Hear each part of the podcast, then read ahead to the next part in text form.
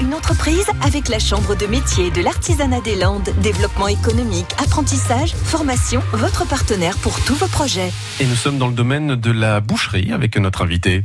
Bonjour, je suis Christophe Lartigue-Longue, donc je suis boucher hein, charcutier depuis euh, ben, maintenant plus pratiquement 30 ans. Pour commencer une journée, je me lève, euh, on va dire, vers 4h, de 4h15 du matin. Je fais le tour de mes établissements, j'essaie de gérer un petit peu la journée de travail de mes employés et de prévoir le ravitaillement de la matière première, c'est-à-dire de la viande pour le, les semaines à venir ou les jours à venir.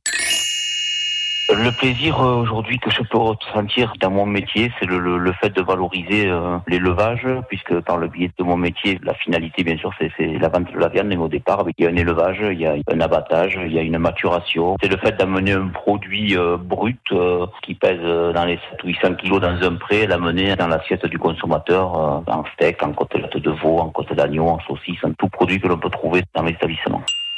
Aujourd'hui, pour boucler la boucle, je suis sur une construction d'unité de fabrication puisque nous allons euh, d'ici 3-4 mois ouvrir une unité et fabriquer euh, notre charcuterie de A à Z ainsi que la conserve et tout ça en faisant des produits, euh, on va dire zéro, zéro nitrité, zéro phosphate, voilà, faire que du produit naturel, repartir vers une alimentation saine et naturelle comme on a pu la connaître pas mal d'années en arrière, trop d'années en arrière, on va dire. Christophe Dartiguelong, boucher installé à Saint-Pierre-du-Mont, Mont-de-Marsan, Grenade et Jeune et à podcaster sur l'appli France Bleu.